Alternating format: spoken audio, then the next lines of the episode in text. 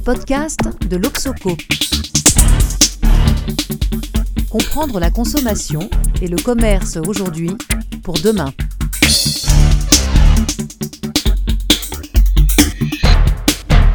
Bonjour, bienvenue pour ce nouvel épisode des podcasts de l'Obsoco, Société et Consommation. Aujourd'hui, nous recevons un historien, Jean-Claude Domas, auteur de euh, La Révolution matérielle, sous-titre Une histoire de la consommation, France 19e, 21e siècle, publié chez Flammarion. Bonjour Jean-Claude Demas. Bonjour. Alors je précise que vous êtes professeur émérite des universités, donc historien, membre honoraire de l'Institut universitaire de France. Euh, je ne vais pas citer votre bibliographie, elle est, elle est, tout à fait considérable. Vous, avez, vous êtes un spécialiste de, de, l'histoire économique.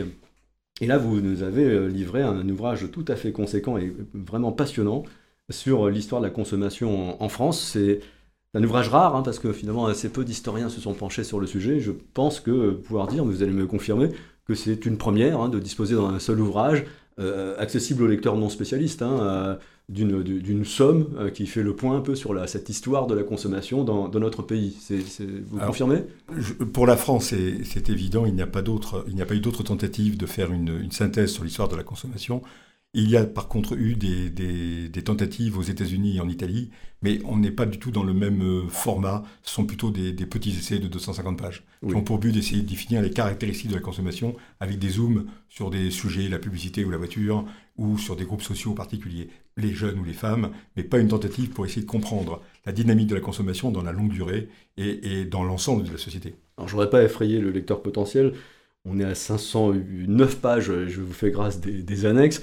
Mais euh, d'abord, on n'est pas obligé de tout lire, on peut s'intéresser à une période en particulier, et puis ça se lit euh, extrêmement euh, facilement, c'est très agréable et on apprend un, tas de choses. Alors, je vais vous poser quelques questions sur le passé, mais je vais aussi surtout vous interroger sur le, présent, parce que le sous-titre hein, France 19e, 21e siècle, votre dernier chapitre, essaye de dresser un panorama de la consommation aujourd'hui en, en, France. Donc ça, ça nous intéresse en particulier. Parce que porter un regard sur la consommation aujourd'hui, quand on est un historien, quand on a le recul du temps euh, et l'épaisseur historique, peut-être qu'on peut voir des choses que euh, quand on est prisonnier du présent, on ne, on ne, voit pas, on ne voit pas aussi bien. Alors peut-être une, question un peu, un peu générale. Vous faites démarrer donc votre, votre histoire de la consommation dans les années 1840. Alors pourquoi ça démarre en 1840 à peu près, hein, et pas avant euh, ou pas après? Alors la, raison est que c'est le moment où l'industrie commence à s'emparer de la fabrication des biens de consommation. Auparavant, euh, ce qui domine, c'est l'autoconsommation, euh, l'artisanat, la petite production marchande.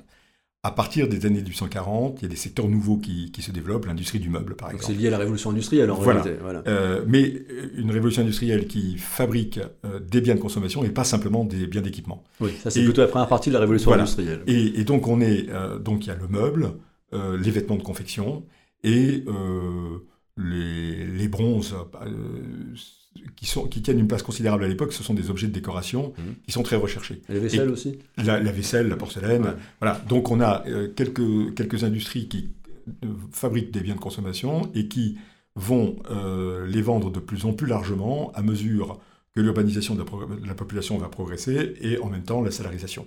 Et, et, que les prix des biens de consommation vont diminuer et ça, c'est essentiel. Donc en fait, quand vous faites démarrer la consommation en 1840, j'imagine que l'homme préhistorique consommait déjà. Bien sûr. Euh, donc vous parlez de la consommation marchande. Hein. Absolument, de la consommation marchande capitaliste. Exactement, hein. exactement. C'est important de, le signaler. Bien sûr. Ensuite, vous découpez, d'ailleurs c'est le plan de l'ouvrage, hein, vous découpez cette histoire de la consommation qui démarre donc euh, dans les années 1840 en, en cinq périodes, cinq périodes que euh, vous pourrez peut-être nous rappeler rapidement, que vous qualifiez de, de régime de consommation. Chacune de ces périodes, pour vous, c'est un régime de consommation. Ben, j'aimerais bien que vous nous précisiez ce que vous entendez par cette notion que je trouve particulièrement intéressante et, comment, euh, du coup, vous avez identifié ces, régimes et comment vous les distinguez et comment on passe de l'un à l'autre. Alors, oui, la notion de, régime de consommation euh, renvoie en fait à, quelque chose qui, me paraît évident. C'est-à-dire que euh, le consommateur d'aujourd'hui, ou les consommateurs d'aujourd'hui, ne consomment pas simplement plus que les consommateurs de 1840. En fait, ils consomment des choses différentes, autrement, dans un autre système de, relations sociales. Et c'est la raison pour laquelle, alors je n'ai pas inventé la notion de régime de consommation, une historienne américaine l'avait utilisée avant moi, mais elle en faisait un usage très circonscrit. Et euh, la notion renvoie en fait à une configuration spécifique de, rapport entre la production, la distribution, les, la, structure des, revenus et une culture de consommation. Et lorsque tous ces éléments sont en cohérence, on a un régime de, consommation. Alors, ce qui, par exemple, définit le passage de la période de l'entre-deux-guerres où euh, il y a certes un élargissement de la consommation, mais où le passage à la production de masse et, à, la, production et à la consommation de masse est bloqué. Par rapport à la période, de, ce qu'il définit, pardon, par rapport à la période d'après-guerre et donc les fameuses Trente Glorieuses, c'est le fait que dans l'après-guerre, on a une expansion économique considérable et on a surtout une société salariale qui se constitue, une société salariale qui est tirée comme aimantée par le, groupe des, cadres qui offre un, modèle de, modernité à l'ensemble de euh, la société. Par ailleurs, il y a une progression euh, très forte des revenus pendant toute la période et qui est régularisée par le développement de, l'État social, de l'État-providence. Donc on a et, c'est ce que les économistes appellent le Fordisme en fait. Hein. Voilà, là, là, pour cette période ça correspond bien à une définition des, des économistes et avec moi, je rajouterais un, élément qui est important, c'est la culture de consommation. C'est-à-dire le fait qu'on a une véritable rupture par rapport à ce qui se disait ou faisait auparavant. Euh, auparavant, il faut que les choses durent. Euh, on, les, fait durer, on les répare, on, a on accommode les vêtements, une bassine trouée, on, met une rustine. Euh, à partir des années 50-60, ce sens de l'économie, de la récupération, cette volonté de faire durer les choses, disparaissent presque totalement. Et on rentre dans un autre cadre, dans une autre culture, qui est celle de la jouissance immédiate et de la recherche de la nouveauté. Et il y a un mot euh, qui euh, euh, caractérise bien la période, c'est la volonté d'être moderne. Quand on, lit des, des, enquêtes faites à l'époque, les, les, les répondeurs disent toujours qu'ils veulent être modernes et ils ajoutent qu'ils veulent être comme tout le monde. Donc on a une nouvelle culture de la consommation et je pense que c'est ça qui, que j'ajoute à euh, la notion de, Fordisme. Alors ce qui fait qu'on passe d'un régime à un autre, c'est lorsque la dynamique de développement de, ce régime se casse. Et euh, avec les Trente Glorieuses. Et pas nécessairement euh, de manière endogène liée à la consommation. C'est lié au système économique d'ensemble. Ça peut être des chocs exogènes, le mm. choc pétrolier, ça peut être une crise économique, ça peut être beaucoup de choses. Mais du coup, l'unité, la, la, cohérence du régime euh, disparaissent et on, on, passe à un autre régime euh, dans le cas euh, de la consommation en France aujourd'hui, c'est un régime que je ne qualifierais pas parce que je ne sais pas le qualifier. J'allais vous poser la question justement. donc précisément, donc on quitte le, ce, régime d'après-guerre, hein, la Trente Glorieuse, euh, mhm. qu'on appelle aussi, c'est à ce moment-là qu'on se met à parler ouvertement de société de consommation. Hein. absolument. Donc ce régime s'épuise en gros en même temps que le Fordisme, c'est-à-dire que le choc pétrolier est un peu le signal, le chant du mhm. Euh, et, donc on voit progressivement émerger un, autre régime, celui qui caractériserait la consommation d'aujourd'hui, mais avec la prudence qui vous caractérise, euh, Jean-Claude Demas, vous évitez de le caractériser, euh, de le nommer. Hein, pour, oui. Alors pour, pour, pour une raison simple, c'est que l'histoire n'est pas finie. Et, comme le, oui, et, comme le disait Marc Bloch, l'historien qui étudie les phénomènes présents se, trouve dans, se trouverait dans la situation d'un chimiste qui devrait faire le compte-rendu d'une expérience avant que celle-ci ne soit finie. Et, là, c'est exactement la situation. Donc, j'ai essayé d'être prudent, tout en essayant de, dégager les lignes de force de, l'évolution. Et là, ce qui me paraît important, c'est d'un côté, enfin, d'une part, qu'on a un ralentissement très fort de, la consommation qui correspond au ralentissement de la croissance. Et euh, de l'autre côté, qu'on a. On, peut s'arrêter un, moment sur mhm. ce point parce que ça me paraît vraiment très important à souligner. Vous, votre livre est très documenté, évidemment, de la part d'un historien, on n'en attend pas moins. Et vous donnez des chiffres assez impressionnants sur ce, ralentissement de la croissance de la consommation entre le, l'épisode précédent, hein, oui, c'est-à-dire que par exemple entre les années 60 et 75, on est euh, à un régime annuel de 4,3% de croissance. Euh, depuis 2008, on en est à 0,7%. Oui, c'est-à-dire que euh, c'est très peu sensible en réalité. Voilà, c'est-à-dire que certains vont même jusqu'à euh, parler d'une quasi-stagnation. Ça me paraît excessif parce qu'évidemment, sur une période de 20 à 30 ans, il y, a, une progression, mais elle est évidemment très faible. Et, surtout, les gens n'en ont pas conscience.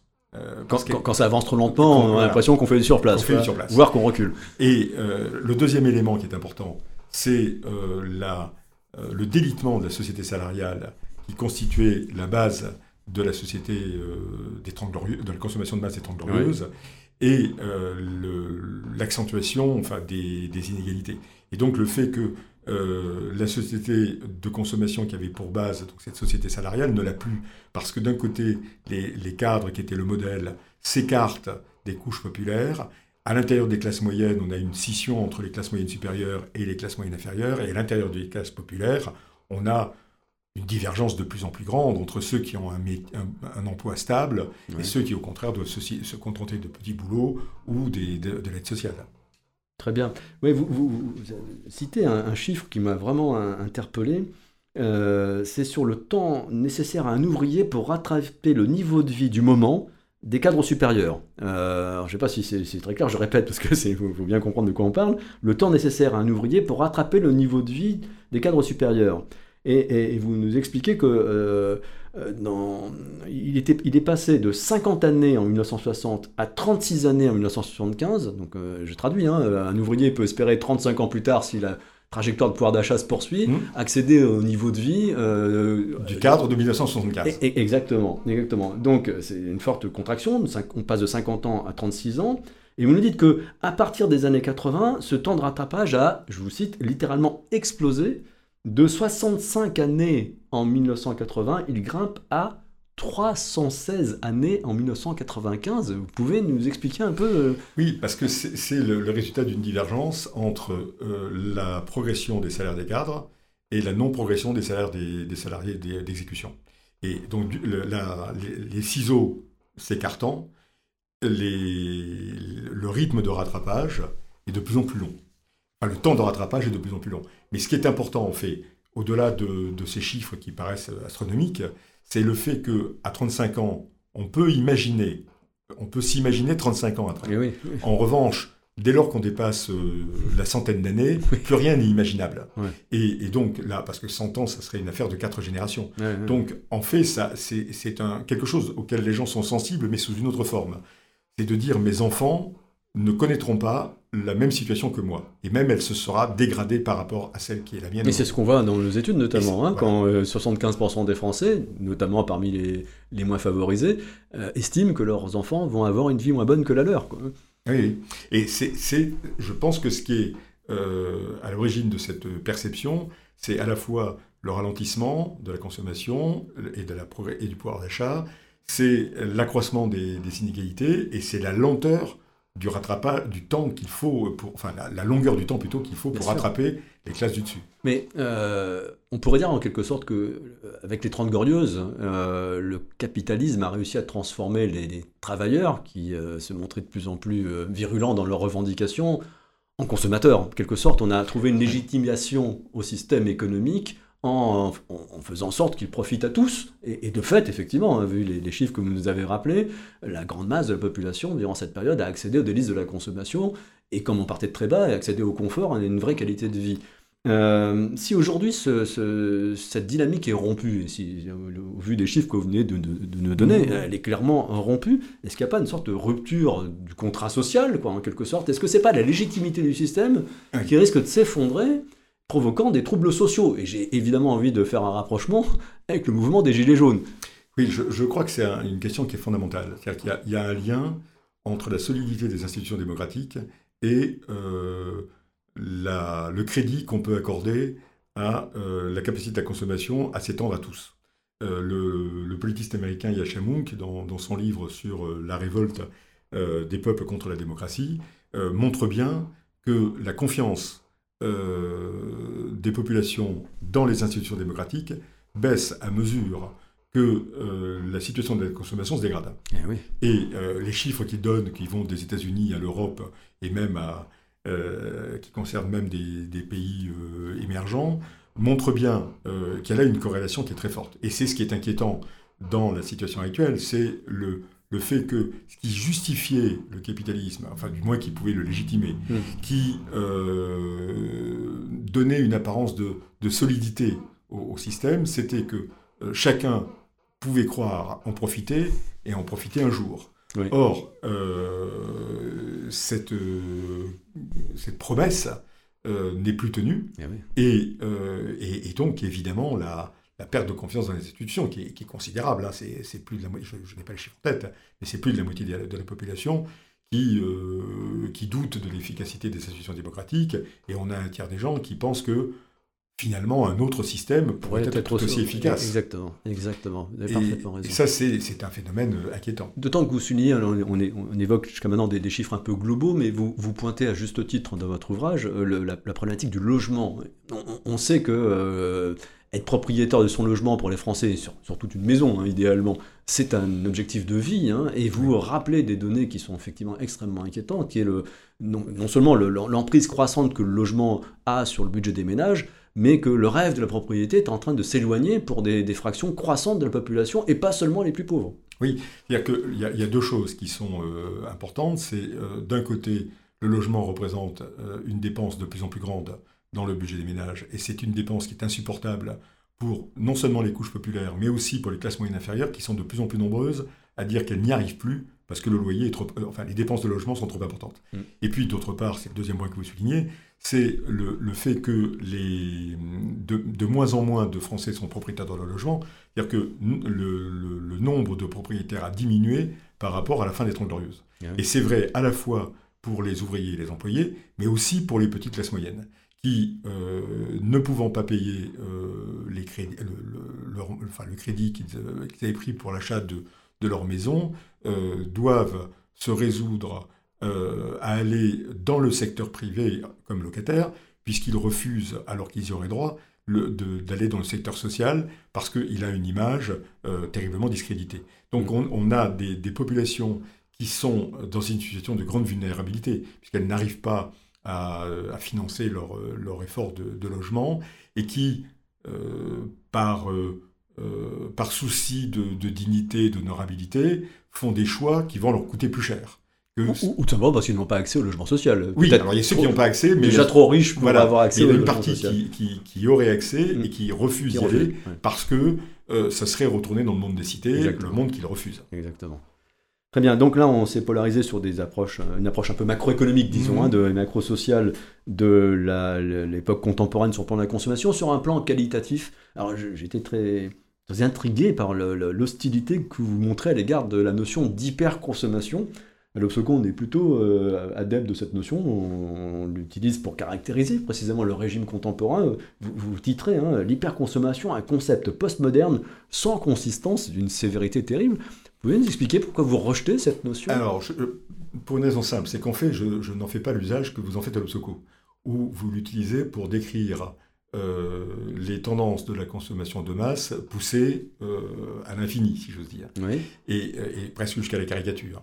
Euh, le, très souvent, enfin, certains sociologues ont employé la notion d'hyperconsommation dans un autre sens, pour décrire une, une consommation qui serait caractérisée par l'absence de détermination par les conditions sociales, d'une part, et d'autre part pour décrire une consommation qui serait perpétuellement changeante, qui euh, obéirait au, flux euh, des, émotions et euh, qui serait très narcissique. Donc on a, alors pour moi ce qui est embêtant dans cette définition, c'est le, fait qu'on refuse de, de, voir que la consommation de masse, telle qu'elle existe aujourd'hui, reste déterminée, comme elle l'était dans la période précédente, par euh, les, conditions sociales. Alors ça, effectivement, c'est quand même un point sur lequel vous insistez beaucoup dans votre euh, dernier chapitre. Hein. En fait, à travers l'ouvrage, hein, mais c'est particulièrement visible dans le dernier chapitre. Et c'est particulièrement troublant à cet endroit-là, parce qu'effectivement, quand on parle, euh, quand on évoque l'époque contemporaine en matière de consommation, hein, l'un des mots qui vient le plus souvent à l'esprit d'expression, c'est démassification, individualisation. Donc on a l'impression que dans une société que certains qualifient d'hyper-moderne, le, le, le, le, consommateur individuel est sorti un peu de sa, son conditionnement social et serait euh, quasiment autonome dans ses choix de, consommation, dans ses comportements. Donc là, vous nous rappelez que bah, non, c'est pas comme ça, selon vous en tout cas, mmh. que le social, euh, le social euh, classique, hein, j'ai envie de dire, tranche de revenus, catégorie socio-professionnelle, tout ça, ça continue d'être très, très structurant pour la consommation. Absolument, c'est structurant et déterminant, mais ça ne signifie pas que, que ce sont les seules déterminations. Et je pense qu'il y, a une enfin, il y a une surdétermination par d'autres critères qui sont par exemple la génération, le, le sexe, l'origine ethnique, et tous ces éléments-là viennent... C'est encore des critères sociaux, ceci Oui, mais, mais, qui, comment dirais-je, apportent du, de la finesse euh, et de la diversité dans un cadrage beaucoup plus macro-social. Et euh, par contre, euh, je crois qu'on surestime grandement l'individualisation de la consommation, qui est d'abord, à mon avis, un discours de publicitaire et de marketeur. Et euh, parce que les, par contre, et les producteurs et les distributeurs, eux, ne raisonnent pas en individus, mais en segments de consommation pour les, où ils agrègent la, demande. Oui, mais des segments de plus en plus fins. On est sur des micro-segmentations. Il n'y a qu'à aller voir le rayon yaourt dans un hypermarché pour euh, constater à quel point on segmente l'offre. Mais en réalité, on a affaire à une production de masse de micro-segments, là. Hein. Et euh, c'est pas une production euh, enfin, individuelle comme l'aurait été la fabrication d'une paire de gants de luxe euh, il y a Bien entendu, on Donc on est, ne renonce pas au bénéfice de la massification. Mais et justement, il y a toujours massification et on offre la possibilité de choix plus diversifiés aux individus. Mais la production elle-même euh, utilise les techniques de la production de masse et on, est, on travaille sur de très grandes séries. Donc vous pourriez accepter l'idée qu'on est toujours dans une forme de massification de l'offre, mais disposant d'équipements, disons, peut-être plus flexibles, hein, euh, oui, et capable de produire de la variété, et de, manière, de cette manière est, en mesure de, faire face à une demande qui s'est démassifiée, plus individualisée, ou est-ce que vous refusez cette vision Je ne dirais pas qu'elle s'est démassifiée, euh, mais euh, alors ça peut paraître un peu rhétorique, mais je, je, préférais dire qu'elle s'est euh, diversifiée ou individualisée plutôt que démassifiée, parce que démassifiée, on fait disparaître la consommation de masse. Oui, vous avez raison. Et je, tiens à dire qu'il y a vraiment consommation de masse et qu'on n'en est pas sorti. Et et, et qu'on peut difficilement, sauf à rentrer dans une logique de décroissance où chacun cultiverait son jardin et euh, bricolerait dans son garage, euh, on ne sortira pas d'une logique de production de masse euh, et, donc de consommation de masse. Alors, ce qui ne signifie pas qu'on ne peut pas adapter de manière plus précise aux attentes des, consommateurs la, la, production, mais ces consommateurs ne se compteront jamais en unité on sera sur des millions d'individus, mais ce qui est important, c'est que la demande se vit comme individuelle. Mais par contre, du côté du distributeur et du consommateur, la demande est traitée de manière collective et de manière massifiée. C'est pour ça que euh, je, reste fidèle à la notion de consommation de masse et je préfère dire qu'il n'y a pas de démassification. Mais je comprends qu'on puisse l'envisager. Hein. Mais euh, dans la perspective qui est, celle que j'ai choisie tout au long de, de ce livre d'essayer de comprendre quelle était la, logique ou les dynamiques des comportements des, groupes sociaux, euh, je pense que c'est ce qui rend le mieux compte de ce qui est en train de se passer aujourd'hui. Maintenant, je ne conteste pas qu'on puisse choisir une autre grille d'analyse. Bien sûr. Et dans ce cadre-là, je pense que ça, ça rend bien compte de ce qui se passe. Et tout en précisant comme euh, que, euh, que cette période-là est une période difficile à analyser parce qu'elle n'est pas finie et que on a une une production euh, colossale de données euh, dont il est difficile de vérifier la pertinence et euh, dont le doublonnage est tout aussi colossal. Et donc la qualité se perd beaucoup. Alors, je, on arrive quasiment au terme de notre entretien. je vais poser une question qu'on ne pose pas en général à un historien. C'est que si vous deviez désormais, dès maintenant, écrire le chapitre suivant, donc en gros, je vais vous demander un effort de, colossal qui est d'imaginer le futur. Comment vous voyez l'évolution de la consommation Parce qu'un historien, ça sait aussi prolonger des tendances, malgré tout, hein, avec le recul du temps. Peut-être qu'on est mieux armé pour essayer de voir l'avenir. Qu'est-ce que vous décelez dans le présent qui pourrait être annonciateur du prochain régime de consommation? Euh, alors ça, je, ne saurais pas répondre à cette question-là. Ah, parce, que, l'historien n'est pas futurologue. Et on, peut essayer de réfléchir euh, à ce que sera l'avenir, mais on est quand même, euh, c'est comment dirais-je, l'essence de notre métier euh, attaché à l'étude du, passé, voire d'un passé d'un présent proche, mais, mais certainement pas de ce qui ne s'est pas encore produit. En revanche, on peut essayer de prolonger un peu les tendances. Et euh, là, moi, ce qui me paraît caractéristique de la période qu'on est en train de vivre, c'est l'éclatement, la fragmentation de la consommation. En, alors que pendant la, la période des Trente Glorieuses, on avait l'impression que la consommation était tirée vers le haut par le, par le groupe des cadres et que tout le monde suivait à, des rythmes différents. Les différentes classes sociales et à l'intérieur de chaque classe sociale, les différentes strates ou groupes avançaient chacune, chacun à leur vitesse, euh, s'approprier la consommation dans des conditions différentes. Là, aujourd'hui, ce qui est au contraire tout à fait visible, me semble-t-il, c'est que euh, les différents groupes s'éloignent les uns des autres. Euh, par exemple, les cadres sont de plus en plus nombreux à partir en vacances, les ouvriers le sont de moins en moins.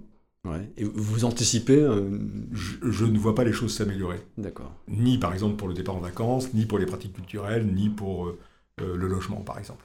Oui, bah, ça m'amène à citer une phrase que vous écrivez dans votre conclusion. Alors, on va finir sur un point qui n'est pas très optimiste, mais votre propos n'est pas très optimiste.